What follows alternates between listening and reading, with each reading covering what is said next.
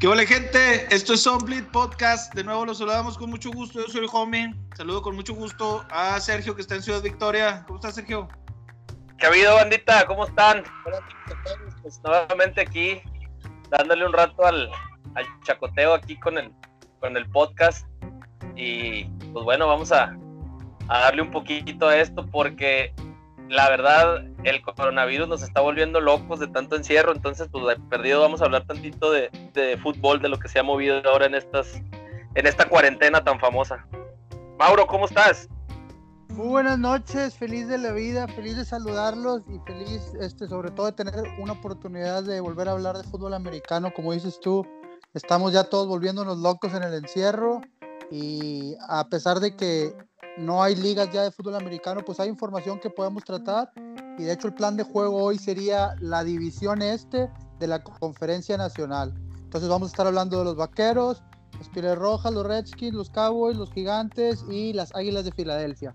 Entonces todavía eh, hay dudas ahí, cierto, sobre todo en los Redskins, que no sabemos quién sería el, el coreback, sobre todo al, llegar el head coach nuevo, viene Ron Rivera eh, se trae a Kyle Allen, que, que fuera el, el, suplente que terminara como titular al, lastimarse Cam Newton la temporada pasada. Entonces ahí yo veo una buena este, competencia, incluso el tercer coreback, y quién sabe si es el tercero, pero el tercero que falta de mencionar es Alex Smith. Entonces hay tres buenos corebacks en ese equipo y veremos qué, qué, por cuál decide el coach Ron Rivera.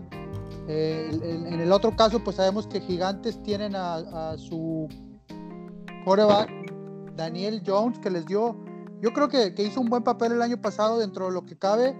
Viene ahora con nuevo head coach, coach eh, y con nuevo coordinador ofensivo que nosotros lo conocemos muy bien, el coach eh, Jason Garrett, coordinador ofensivo de los gigantes. Entonces también ahí hay un tema, tema bueno para sacarle carnita, como ven.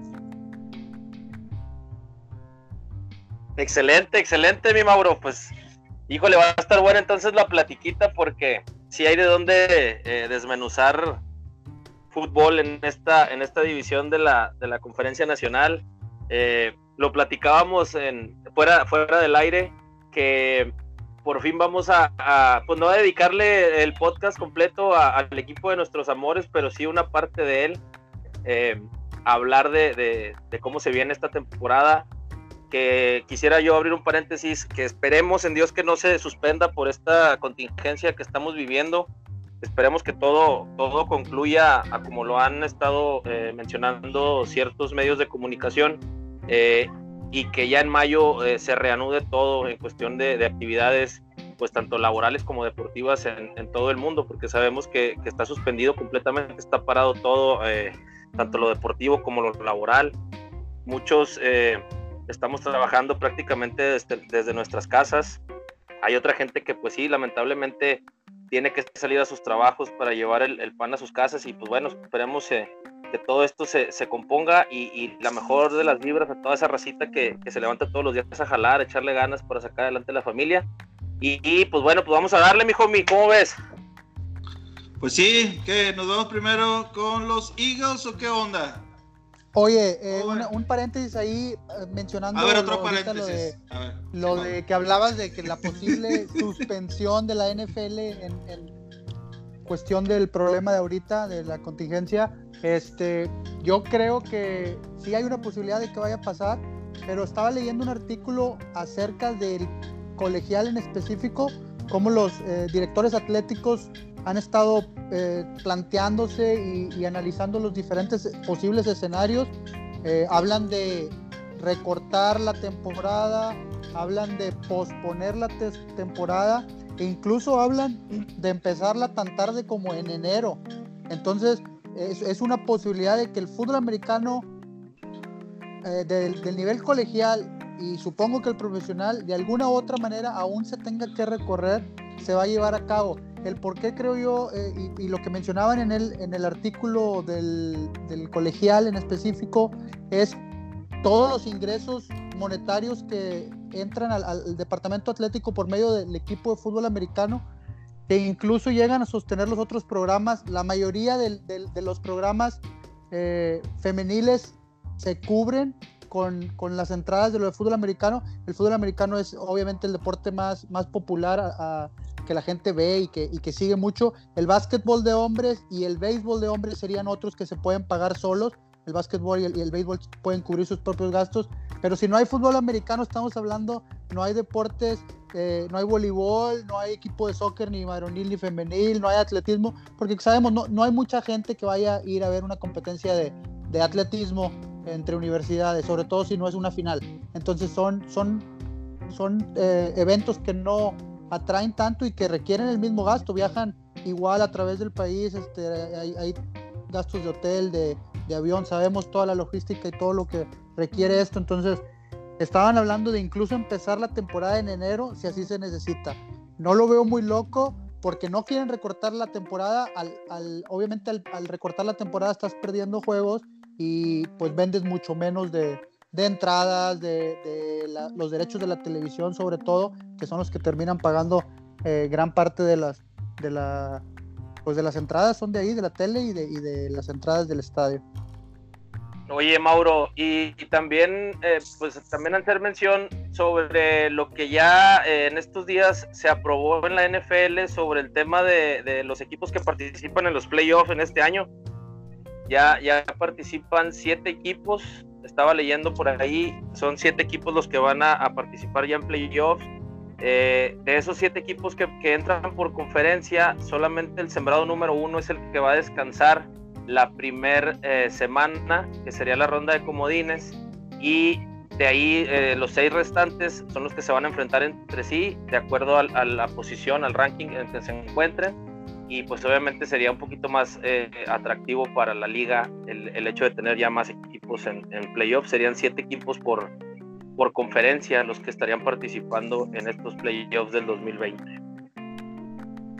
Pues así es, eh, se agregarían dos juegos en total. En la semana de la ronda de comodines, los sembrados número 2 tendrían que recibir al, número 7, al, al, ahora sí nuevo calificado. Y si quieren ahondar un poquito en el tema, yo quisiera eh, decir que, opinar mi punto de vista este, de que no es bueno.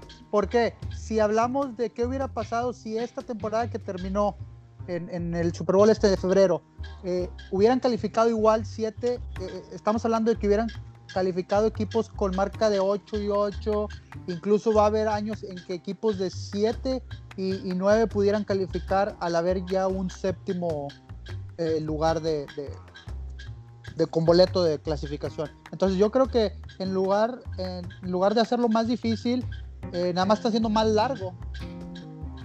No sé qué piensen ustedes.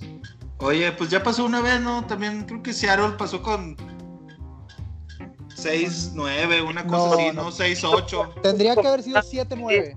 No, digo.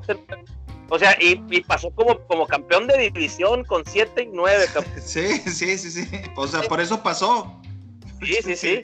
Si no era porque tenía que pasar uno de esa, de esa división, eh, pues no pasaba bueno, ninguno. Este año, todavía con este formato, yo estuve jugando con los números de, de, las últimas tres o cuatro jornadas, cuando todavía, no sé si recuerdan, pues me imagino que sí, como fan vaquero, cómo estaba cerrada la, división entre Filadelfia y los vaqueros eh, al, término de tres, o para terminar la tercera cuarta semana ya, este, las últimas, y llegó, llegó a estar en un momento que los vaqueros podían calificar, creo que con 6-10, siempre y cuando fueran eh, eh, los juegos que necesitaba ganar, sobre todo el de Filadelfia, que era el que más importante.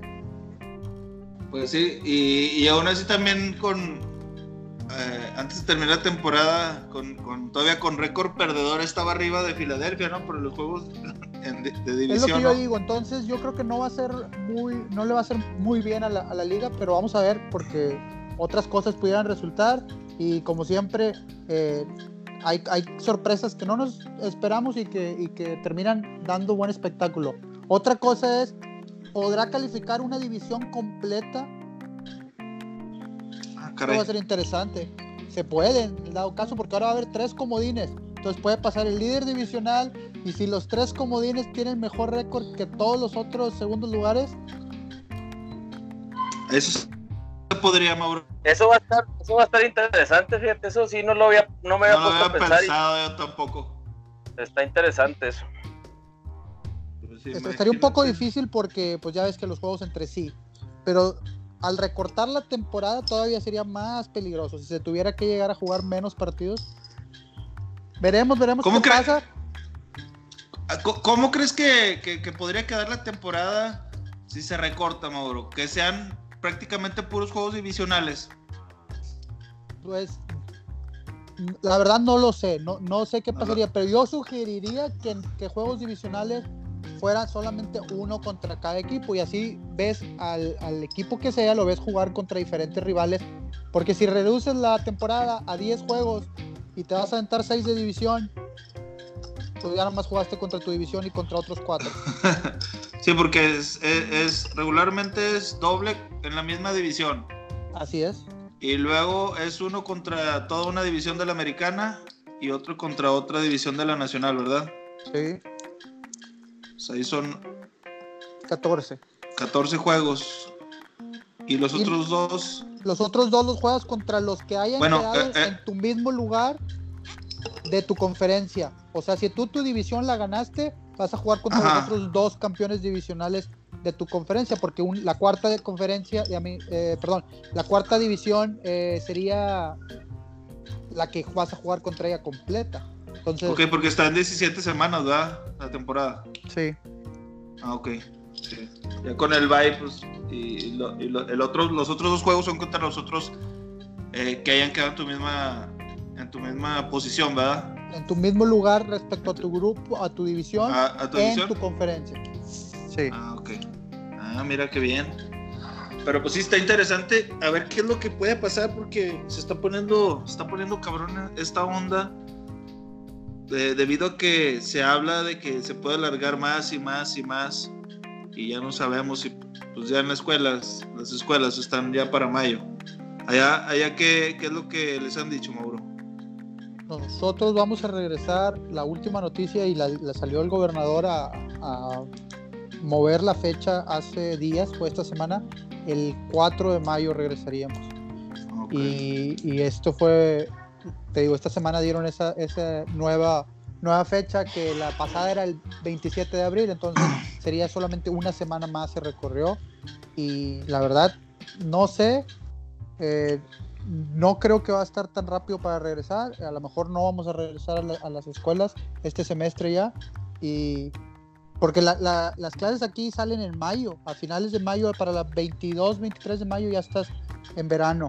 Entonces ya sería muy difícil si, si regresas la última semana o dos semanas a la escuela. Yo creo que si acaso a finales sería la única. Porque sí están llevando clases a través de eh, plataformas en línea. Uh, sí, sí, sí, sí. Oye, pues vámonos a, a platicar sobre lo que es la división este de la Conferencia Nacional. ¿Qué nos arrancamos? ¿Con las Águilas? A ver, ¿Qué les les parece? pregunto yo, ¿cuáles serían sus puntos así en pocas palabras de cada equipo, puntos, eh, fortalezas y debilidades? Pues vámonos por orden. ¿Vas, di- vas diciendo equipo y vamos a- de- dando nuestra opinión o qué onda? Ok, el año pasado, vámonos como quedamos el año pasado. En primer lugar quedaron las poderosísimas Águilas. Ah, no, esas son otras.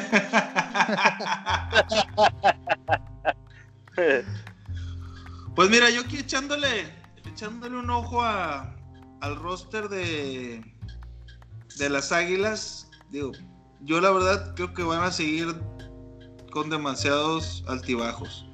Yo creo que va a seguir siendo una- la división floja. Pero bueno, espero que me equivoque. Eh, pues las Águilas, mucha inconsistencia ahí en su ofensiva. Eh, ya tienen jugadores, ya algunos ya cartuchos quemados. La defensa como que de repente saca las manos, las alas y quieren volar, pero eh, pues no sé, a menos que, que tengan, que hagan movimientos eh, en estos días o en estos meses que puedan reforzarse. eh, yo la verdad los veo todavía de, muy medio pelo a las águilas. ¿Tú, Sergio? Pues mira, ofensivamente sí, eh, yo creo que eh, Carson Wentz, si sigue con temas de lesiones, pues yo creo que van a seguir siendo pues el equipo que, que, digamos ahora sí que el ya merito, ¿no? Porque recordemos cuando llegaron al Super Bowl contra los Patriotas, que efectivamente fueron campeones las Águilas. Bueno, fue Nick Foles el que, el que le sacó las papas de la lumbre al equipo durante la, creo que fue la penúltima y última semana y todos los playoffs de ese año, debido a que Carson Wentz eh, se lastimó. Afortunadamente para las Águilas, eh, eh, Nick Foles hizo buen trabajo, los llevó al campeonato pero para el, siguiente año, ya recuperado Wentz, regresa, no tienen un buen año. Y este año pasado vuelven a estar en playoff, pero cuando llega la hora buena o el juego bueno, que fue este caso los playoffs, eh, pues otra vez se vuelve a lesionar eh, Carson Wentz. Terminan el, el, juego con su segundo coreback, que era, si mal no recuerdo, Josh, Josh McCown, un, un coreback de ya hace muchos años, creo que jugó con los Osos de Chicago, después ya no me acuerdo con qué equipo jugó, entonces yo creo que esos altibajos eh, en la ofensiva de las Águilas es lo que los está eh, de alguna manera eh, pues mermando.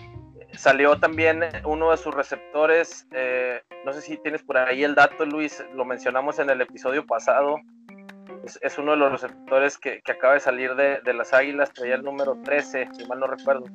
Nelson. Ah, ah, sí, Aguilar. Nelson Aguilar. Nelson Aguilar salió, de, salió ya del, del equipo, que era uno de sus, de sus eh, principales eh, receptores, al igual que Alshon, Alshon, Jeffrey, que es el otro receptor.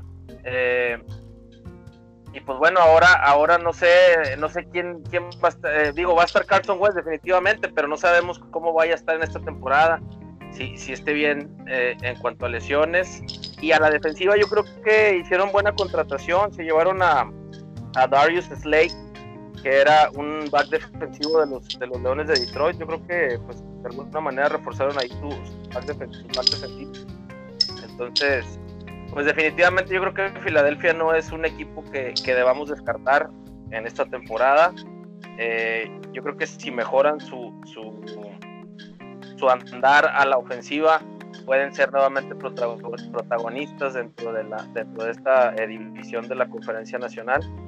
Pero pero sí, digo, no, no, no, no los podemos dar por muertos todavía. Yo creo que ahí, ahí van a estar en la pelea, tienen un buen head coach, eh, lo demostró eh, cuando los llevó al Super Bowl y los hizo campeones. Entonces yo creo que las Águilas de Filadelfia siguen siendo un equipo del, del, cual yo creo que vamos a estar hablando un buen rato en estos, en estos próximos episodios.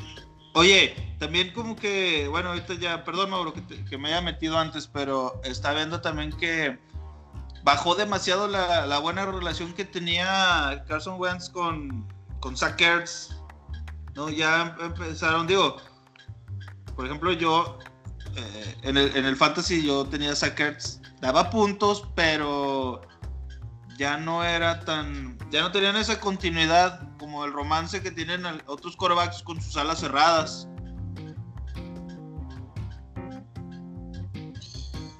Así es, los las Águilas de Filadelfia han venido menos, pero hablando de fortalezas, primero yo creo que eh, siendo el único equipo que no cambia de head coach en la división, debe ser el que tenga las bases o, no sé si ponerlo mejor en otras palabras y decir, el que tenga más continuidad su trabajo dentro del equipo, ya que los otros tres equipos vienen eh, coaches nuevos, aunque, la, aunque conservaran la mayoría del roster, que, que es el, el, mayor de los casos, eh, lo, lo, posible que pase, eh, como quiera no es lo mismo, empiezas no sabemos cuál de los, de los tres coaches nuevos vaya a darle más pelea al coach de Eagles, pero yo creo que en este caso el coach de, de las Águilas se ha de sentir más con, con, más confianza, él conoce la división, él como quiera conoce a los jugadores de los demás equipos, entonces esa sería su fortaleza y la debilidad, pues ya lo mencionaron ustedes, los receptores, se les van sus grandes estrellas, siempre se habían caracterizado por tener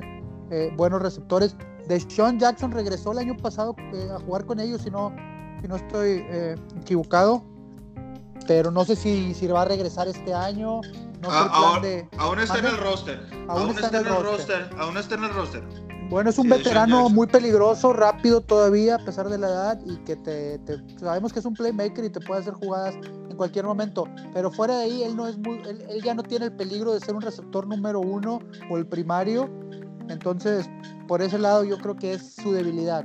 Eh, la defensiva siempre me ha gustado mucho la de Eagles eh, recuerdo cuando la manejaba el coach uh, Jim, Jim Schwartz, que quedó campeón ahora con los... No, no quedó campeón. Ahí anda todavía con un equipo, pero ¿todavía está con las Águilas o no? Todavía está con las Águilas. Jim Schwartz era el head coach de los Leones. Después llega. Y, y, cuando quedan campeones ya, estaba él con las Águilas, ¿no? Sí, porque de él me acuerdo. de él me acuerdo que también estuvo de head coach en los Rams. Mm, no, no, no, no, en los Rams no. Ah, no, no, no, no, estoy, confundiendo, estoy confundiendo, estoy confundiendo con el Spagnuolo. Sí, se me confunden las dos caras. Con los, con los Leones de Detroit, sí. Ajá, él fue head coach de los Leones de Detroit y llegó como coordinador defensivo con las Águilas precisamente para la temporada del campeonato. Bueno, yo creo que ese es también un muy buen coach, muy peligroso. Eh, el, frente de ellos siempre es muy bueno con, eh, ¿qué, es Cox? Fletcher Cox, ¿verdad? Jugadorazo, veteranazo, de respeto. Ya, ya quiero que se retire, chinga. ¿Y eso por qué? Es buenísimo, ¿no lo has visto jugar? ¿A quién? No, Fletcher Cox. Ah, sí, sí. Tacle, no, hombre, es peligrosísimo. No lo quieres ver en toda la noche. Y eso que le toca a nuestros jugadores estrellas, ya sea el Zach Martin o le toca a veces el, el Collins o ahorita tienen a del de Gary izquierdo tienen a Williams. Connor Williams. Connor Williams, sí. Entonces por ahí está peligroso los Eagles. Entonces yo creo que de Filadelfia es lo único que tengo que agregar. No sé si quieran pasar a los... Segundo lugar fueron los Vaqueros, no sé si lo quieran dejar para el último o de una vez. Ah, pues de una vez, vámonos. Véngase, Vaqueros de Dallas, aseguran a Cooper, le dan su dinero, le dan 100 millones de dólares, eh, a, Dak lo etiquetan, hablamos de él, de esos dos temas la, las semanas pasadas, pero vamos a ver cómo le cae la nueva conexión con el head coach y, también las, las sorpresas que nos van a venir a dar a la defensiva. Pues de los queridos vaqueros, los queridos y adorados vaqueros. Oye, yo la verdad sigo sin creer que Dak Prescott pueda ser el gran coreback que vaya a hacer, eh, hacer salir adelante a los vaqueros. Eh, es un plantel muy bueno. Yo creo que entre jugadores titulares y jugadores este, de segundo equipo está muy bueno, me gusta. Siguen, siguen manteniendo los vaqueros, siguen manteniendo su fullback eh, para jugar sus ofensiva West Coast, si no me equivoco, ¿verdad, muchachos? Eh, no sé, la verdad, yo sigo también, aunque, aunque no quiero que, me gane la pasión por, por el equipo al que, el que soy seguidor y que soy fanático y me gusta mucho. Yo la verdad eh, el punto más débil de la ofensiva sigo viendo a Dak Prescott. Y en general todos los demás, eh, lo, que son los dos corredores, eh, el ala cerrada, el cuerpo de receptores que se me hace muy bueno, pues yo creo que ahí tiene una ventaja. Falta ver ahorita también, y para la defensa, pues falta ver qué, qué adquisiciones vaya a hacerse. Se, se habla de que andan queriéndose traer a, a Jamal Adams. Eh, a mí se me hace bastante exigente lo que están pidiendo los Jets por él. Creo que quieren a. están pidiendo, no sé, hablaban de un Smith, pero no sé si es Tyron Smith o Jalen Smith, más una primera, una primera y una segunda selección para el draft siguiente. Pero bueno, en cuanto a la defensa, pues la, defensiva secundaria yo creo que es lo que, lo que se requiere fortalecer. Sí, sí, sí, la verdad, creo que debieron de haber puesto un poquito de empeño más con este, con este Robert Quinn para haberlo dejado en, los vaqueros. Pero bueno, falta, yo creo que a la defensiva falta todavía ver qué jugadores se pueden integrar todavía.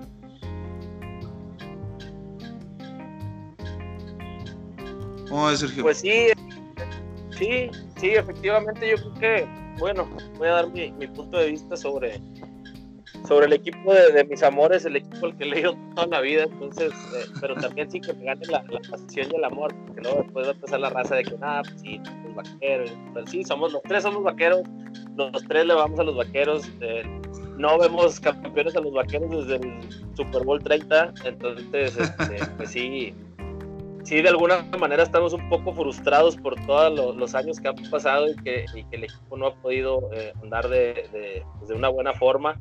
Eh, que se han quedado en la orilla, que han tenido buenas temporadas, que han tenido pésimas temporadas, pero bueno, como, como, buenos aficionados, en las buenas y en las malas, ahí seguimos. Yo creo y estoy un poco, no del todo, pero sí estoy un poco de acuerdo con lo que dice Luis sobre de que Dak Prescott sea nuestro, nuestro coreback, eh, o bueno, que sea el coreback que, que nos lleve a, ganar el, Super Bowl. Por ahí ha habido, creo yo que ha habido muchas, muchas, muchos altibajos con él. Eh, no es el mismo Dak Prescott que, eh, de su año de novato. yo creo que ha venido, en vez de crecer, yo creo que ha, bajado un poquito. Es mi punto de vista, es lo que, es lo que yo veo.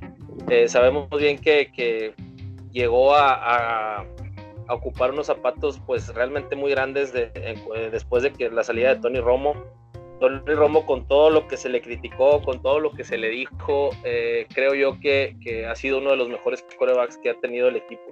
Entonces, eh, pues sí, yo creo que Dak Prescott ahora con, con, esa etiqueta que tiene como jugador franquicia, pues sí debe de, este año debe de, de desquitar ese, esa etiqueta que le ha dado el equipo.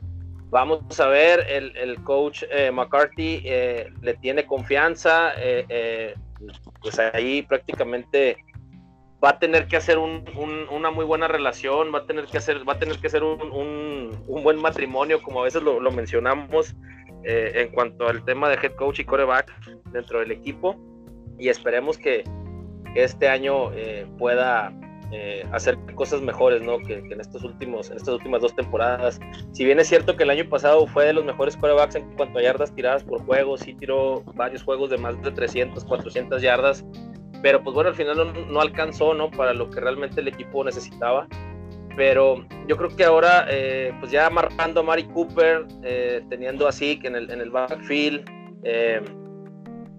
nos debe, de alguna manera, debe de, mejorar esa, esa, ofensiva. Ahora con, con, el coach McCarthy, que también fue eh, coordinador ofensivo dentro de los Packers eh, en sus años con los, con los empacadores, eh, pues bueno, debe de, también de alguna manera mejorar ese, ese sistema ofensivo, esa manera de, trabajar a la ofensiva, pues para que el equipo pueda caminar mejor. En cuanto a la defensiva, pues bueno, ya vimos que, hubo varias contrataciones por ahí, yo creo que la más sonada ha sido la de Don, Tari Poe, que es el, tackle defensivo que, que, lo vimos con, con, los jefes de Kansas City, que estuvo con las Panteras de Carolina y que ahora, pues bueno, ya los, los, los Cowboys lo acaban de, de, firmar para fortalecer la línea defensiva. Eh, por ahí también no recuerdo el nombre, acaban de contratar también a un ala defensiva que fue primera selección de los 49 y que después se pasó a los, a los Raiders. Eh, trae el número 99. Acabo de ver esa nota, pero no recuerdo el nombre, pero fue... Aldon Smith. Exactamente. Aldon Smith lo acaban de contratar también. Por ahí ha sido muy criticada esa contratación eh, para los Cowboys porque es, un jugador que eh, pues llegó como primera selección en draft para los 49 tuvo un buen desempeño en su primera temporada, en sus primeras dos temporadas, eh, muchas capturas de coreback, pero luego después eh, se metió en problemas extra fútbol, ya saben, problemas de, violencia, problemas de sustancias prohibidas, problemas de alcoholismo, etcétera. Entonces, pues por ahí, debido a esos problemas, lo cortan los, los, los Niners después está suspendido por el uso de sustancias prohibidas, luego lo reactivan los Raiders y ahora pues prácticamente lo están reviviendo los, los Cowboys. Aquí el dato importante es que el coordinador defensivo de los Cowboys, eh, Mike Nolan, si mal, sí estoy bien o no estoy bien, Mike Nolan, es, el, nuevo coordinador defensivo de los Cowboys, eh, pues fue quien lo, realmente quien lo trabajó, quien, quien, quien lo llevó a, tener esas buenas, esas buenas temporadas en los Niners y ahora pues eh, creemos que, lo puede volver a, meter en el, en el, en, el, carril de la derecha, ¿no? Para, para jugar en la, en la, defensiva de los Cowboys. Este, Estamos hablando que tiene 30 años, 30, sí, 30, 32 años tiene eh, el jugador, entonces yo creo que todavía estamos, está en tiempo y yo creo que eh, el hecho de que Mike Nolan lo vuelva a trabajar, lo vuelva a agarrar, pues eso, eso tiene que ayudar de alguna manera a que, que vuelva a retomar o que trate de retomar ese nivel que, que tenía cuando inició como profesional. Entonces yo creo que pues por ahí también de alguna manera se balancea un poco la, la defensiva de los Cowboys. Pero bueno, como, como todo buen fan eh, que soy de los Vaqueros, creo que, que, que ha sido un equipo eh, que en todas las, en todas las temporadas eh, ha tenido el material humano para el personal o el material humano para, para ser un equipo competitivo, para ser un equipo de playoff. y yo soy una de las personas que siempre dijo que el tema estaba en el cocheo. Entonces yo creo que ahorita pues ya, ya se dio un cambio de, de, en el staff de cocheo. Eh, y ya por fin JJ eh, ya entendió que se tenía que dar ese cambio. Ya no está Jason Garrett, ya ahora está Mike McCarthy. Entonces yo creo que sí tiene que haber un cambio radical en el equipo en cuanto al tema de, actitud, al tema de, motivación de lo que es el staff de cocheo y, tiene que ser un equipo completamente diferente al del año pasado. Esperemos que así sea, esperemos que, los jugadores respondan, que los jugadores eh, tengan esa química con Mike McCarthy este año y que, puedan nuevamente eh, brindarnos alegrías a los aficionados y, que pudiéramos nuevamente volver a, disfrutar un, Super Bowl eh, viendo jugar a los, a los Cowboys. oigan, rápido, para, para platicar bien lo de lo del posible eh, intercambio por Jamal Adams, que la verdad creo que no se va a no, no, no va a suceder, no va a suceder porque los Jets estarían pidiendo una primera, una segunda y una tercera. Y ah, espérame, aquí está. Y a Zach Martin o a Tyron Smith.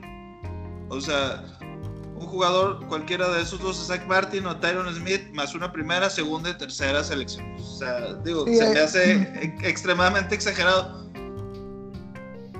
De hecho, esa es noticia de eh, media temporada, a, media temporada antes de, terminar los intercambios de jugadores, los vaqueros preguntaron a la oficina de los Jets qué, es lo que pedían ellos a cambio de, Adams y ellos fue cuando pidieron a Zach Martin y además eh, los picks del draft.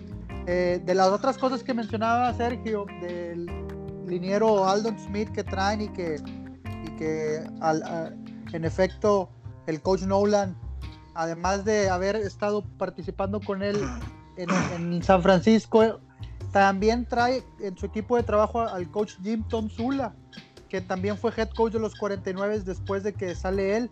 Eh, él es, va a ser el coach de línea defensiva y tiene muy buena relación con este Aldon Smith. Entonces, por ahí viene esa contratación.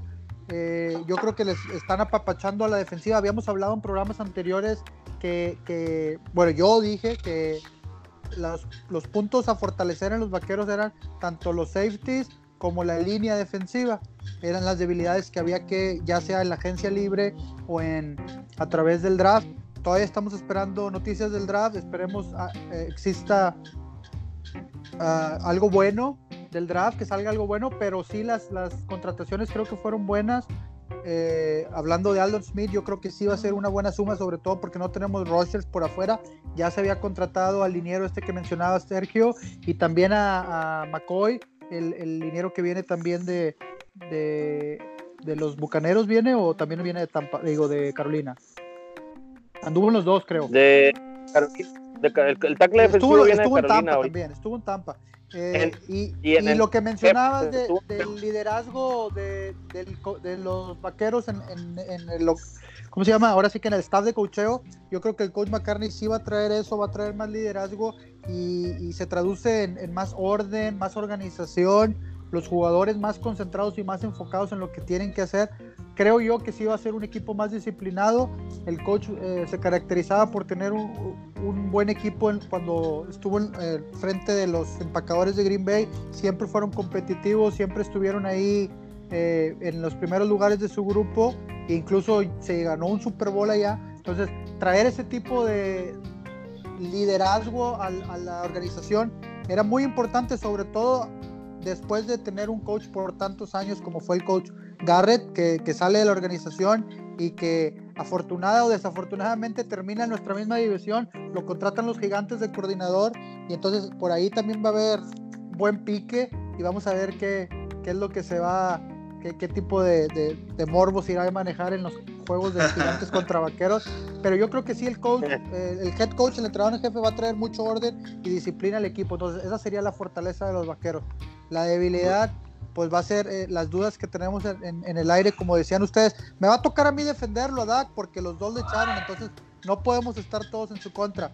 Pero yo sí creo en Dak, yo creo mucho en los jugadores que son disciplinados y que, y que se aplican a lo que tienen que hacer. Si ustedes ven eh, cualquier comportamiento de, de Dak, en, en, tanto en entrevistas como en, en, eventos afuera del campo y en el campo de juego, tanto en el entrenamiento como en el juego, se ve una persona disciplinada, nunca lo ves hacer un berrinche, eh, no, no, no creo que lo vemos con un, un lenguaje corporal eh, de desánimo, siempre está él tratando de pelear. De, esos, de esa gente que le gusta competir. Entonces, yo estoy feliz con, con él al frente de la ofensiva de los vaqueros.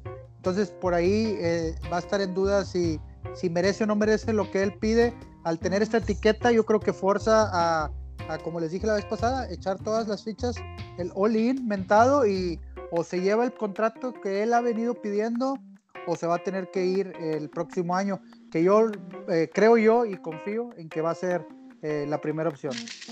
Oye, pues al menos yo eh, no, no, no que no confíe en él. Y, y sí es cierto lo que tú mencionas, Mauro. Sí se ve que es un muchacho muy disciplinado, que, que se ve que está centrado. Puede que parezca que no por el tema del dinero, pero se me hace que eh, tendría que dar, hacer un esfuerzo extraordinario para eh, poder ser el coreback que vaya a sacar adelante el equipo. Eso es nada más, eh, pues para, para, dejarlo claro, a mi punto de vista. Sí, pues sí, yo creo que es lo que lo que les mencionaba, digo, ya para para cerrar con el, con el, bueno, en este caso yo, en mi punto de vista, cerrar con el tema de, los Cowboys, creo que sí va a ser fundamental que, que Dak Prescott eh, pues cambie eh, un poquito su, el tema, o que más, no, no que cambie, a lo mejor lo, estoy utilizando mal el término, yo creo que es más bien que madure, que madure ya como coreback, eh, porque de alguna manera, pues tanto Jerry Jones como dueño de los vaqueros, como la máxima autoridad en el equipo y, en este caso Mike McCarthy como el head coach, como la cabeza también de, lo que es ya la operación de, del equipo, eh, está confiando, está poniendo prácticamente todas, eh, toda la carne al asador eh, por él y, esperemos que sí tenga esa madurez este, este 2020 para, para llevar el equipo a, pues a buenos términos, a lo que queremos todos los que somos aficionados a los Cowboys. Eh, yo no, no, no digo ni, ni, ni, puedo decir que es un mal jugador, definitivamente no, no es un mal jugador, pero yo creo que le, le, ha faltado esa, esa madurez ya de, de, jugar a, nivel profesional, de jugar al nivel de lo que es la NFL. Eh, por ahí eh, he estado al pendiente o he estado viendo eh, videos de, sus jugadas, mucha inconsistencia en sus pases, a veces los pases no los llegaba o a veces los volaba. Eh, muchas cositas que a lo mejor creo yo, y lo vuelvo a repetir, que Mike McCarthy va a llegar a corregir todas esos, esos, este, esas áreas de oportunidad que tiene eh, Dak. Y, y, pues bueno, esperemos que, que, que, sea nuestro líder, que sea nuestro, nuestro mariscal de campo, que, que nuevamente nos dé alegrías como nos las dieron eh, Roger Stova, como las dio también Troy Aikman. Entonces, eh, como aficionado a los Cowboys estoy, sigo pensando, sigo creyendo en ellos y, y creo y, y, estoy seguro que me va a tocar ver nuevamente un Super Bowl y nuevamente ver los campeones. Entonces, pues vamos a esperar que sea una buena temporada y que, que todo salga bien. Bueno, vámonos con el que sigue, Mauro. Ok, eh, yo creo que los de los dos que quedan de los gigantes y los Redskins son mucho más interesantes los Redskins. Al principio del, podcast mencionaba la competencia interna de los corebacks. Eh, está, estaba viendo en NFL Network eh, los analistas hablando de cómo ellos garantizan, casi casi afirman que el coreback titular va a ser Haskins, el, que fue, fuera novato. Eh, Dwayne Haskins. Ajá, y, yo la verdad no, no sé ni afirmaría que, que, así es, porque llega el coach Ron Rivera, firman a, Allen, que lo mandan traer de, las Panteras, y yo creo que viene él a pelearse el, título de ahí de coreback titular. Los dos lo quieren y, como mencionaba también Alex Smith todavía es parte del roster. Es yo creo que el que más está ganando de los tres. Entonces el, el, el que salga mejor va a ser el que se lleve ese. ¿Qué piensas? Oye, oye, pues aquí, los Redskins ahorita tienen cuatro corebacks eh, en su roster. Van a tener que salir volando por ahí dos, ¿verdad? ¿Dos? ¿O no dos? ¿Les volvió a dar el síndrome del micrófono apagado? Oye, pero. Este... Ah, a ver, espérame, déjame. Es, eh, Keenum está con los Redskins, ¿sí, no? ¿También? No, ya Keenum no está con los Redskins. ¿Ya no está ahí? No, está Kyle Allen, eh, Alex Smith, eh, Dwayne Hoskins y uno que se pida Wotrum. Wotrum. No lo conozco, estoy ah, pues, tratando de buscar. Tiene, que dar cuello a dos a fuercita. A, a fuercita yo creo que ahí va a estar el tiro entre, entre em, Kyle Allen y, este Alex Smith. Digo, Alex Smith sabemos que, pues bueno, ya, ya, ya tiene rato jugando en la liga, eh, pasó por varias lesiones, altibajos, todo ese rollo, pero yo creo que sigue siendo un, buen coreback, pero pues sabemos que como ya lo, ya lo dijo Mauro, Ron Rivera viene de, tener eh, prácticamente más de media temporada a Kyle Allen en las Panteras y ahora lo va a tener en los Redskins. Y yo creo que le va a seguir dando la, la confianza de tener los controles de la, de la ofensiva.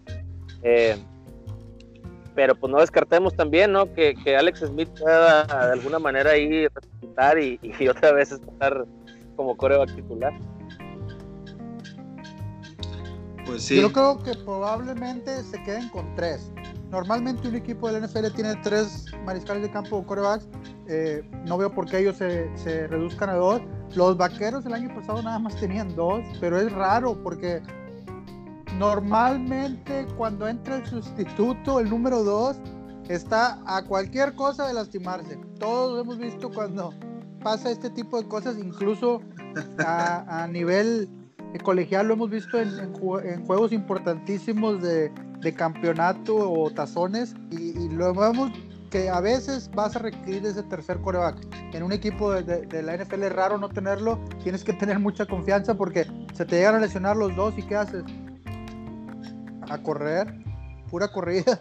Oye, no, una, vez sucedió en un juego de, de los Jets contra los Patriots, no sé si, se acuerdan, que entró eh, de coreback Tom Tupa el que era el, pateador.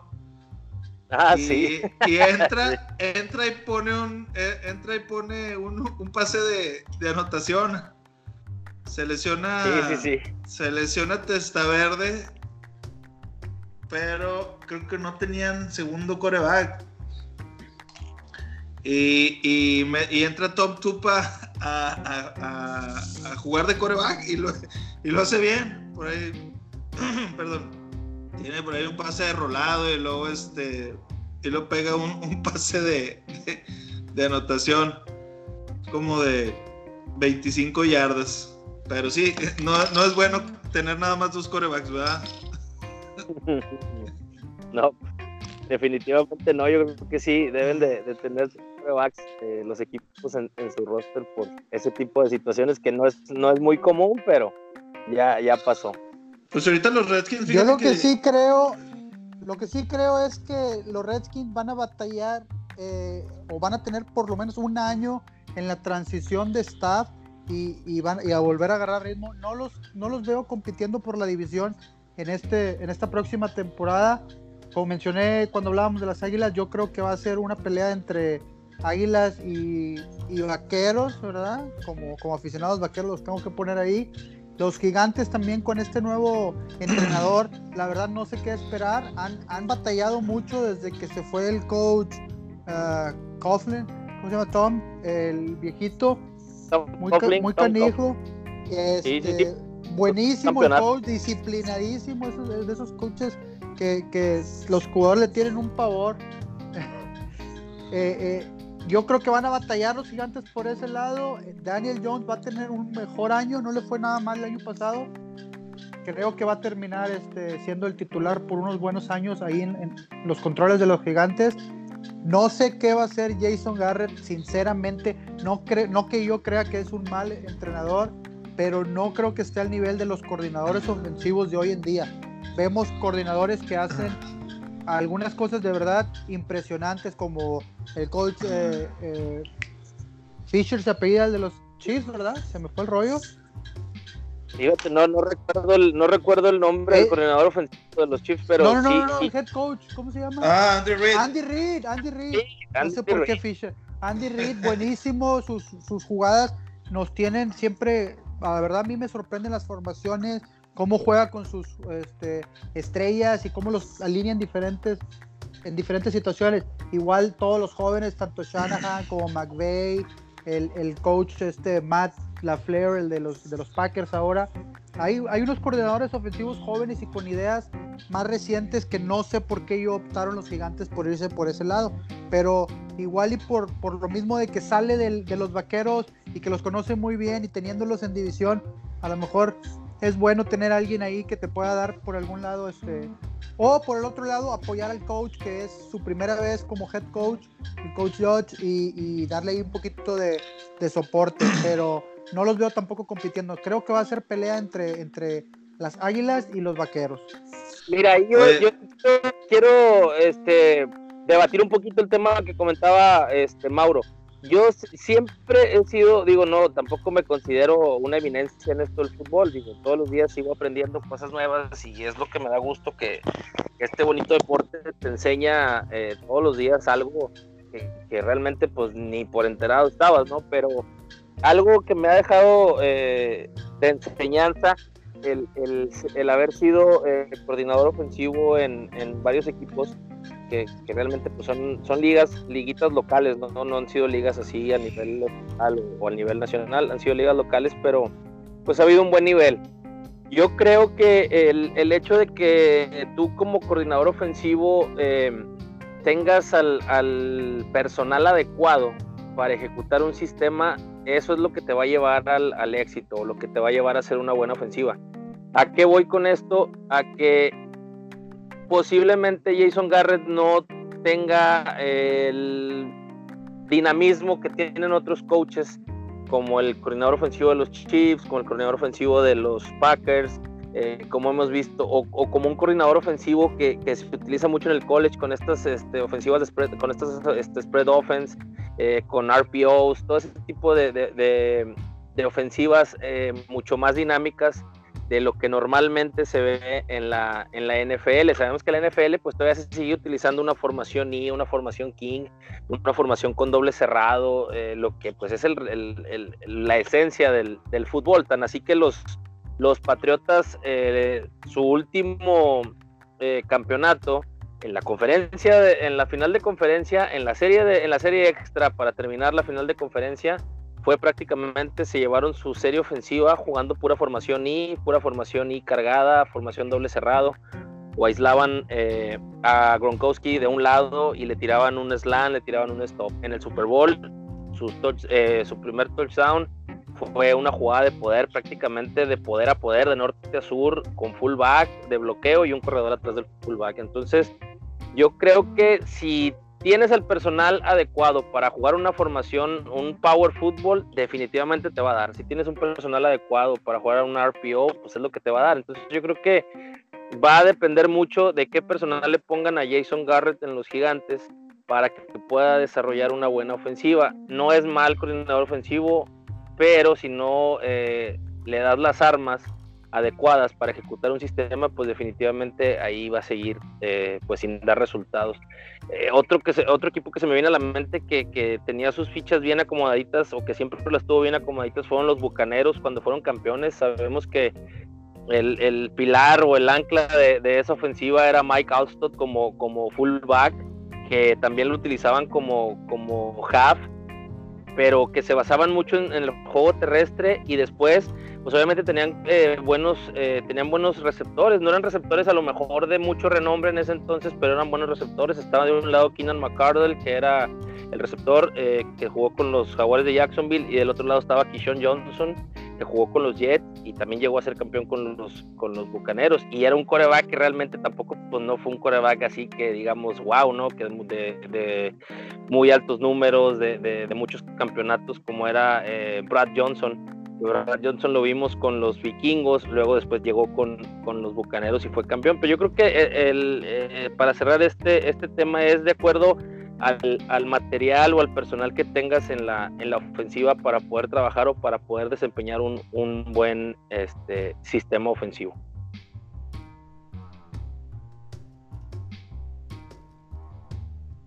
No, pues coincido contigo, es indispensable tener las herramientas eh, yo creo que es fácil cuando tienes, ya sea, en la, NFL sabemos todos son profesionales y se supone que todos juegan a un nivel espectacular, pero tener un corredor como el que va a tener él ahí en los gigantes, en, en Barkley, eh, es un lujo y no creo que, vaya a ser eh, desperdiciado. Entonces yo, también, sí. Yo también creo lo mismo que Sergio. digo, que tengan la habilidad para poderle sacar el máximo provecho a las herramientas que tienen a la mano. Que en realidad pues casi todos los equipos pueden hacerse de buenos jugadores. Pero pues yo creo que ahí va a ser más este, la pericia de, de cada entrenador, ¿no? ¿Cómo ven? Pues bueno. Pues se, va a poner bueno. Vamos a, a, a dejar muchos temas en el aire y sobre todo las demás divisiones y conferencias. Yo creo que para la otra semana vamos a tener el, panorama más claro de qué va a pasar con el draft que se nos viene a finales de mes. Estamos en abril y, también no solo ver la logística del draft, sino también ver si ya tienen alguna propuesta de los, los, los escenarios posibles para esta próxima temporada. Entonces, pues un gusto platicar con ustedes, coaches.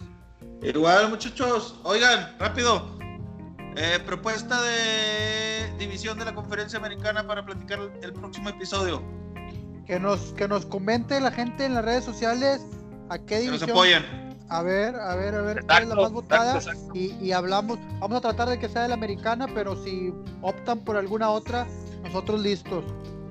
Órale, pues. Bueno, un abrazo, Sergio, hasta Ciudad Victoria. Mauro, Antonio, que estén muy bien, cuídense mucho, no se expongan.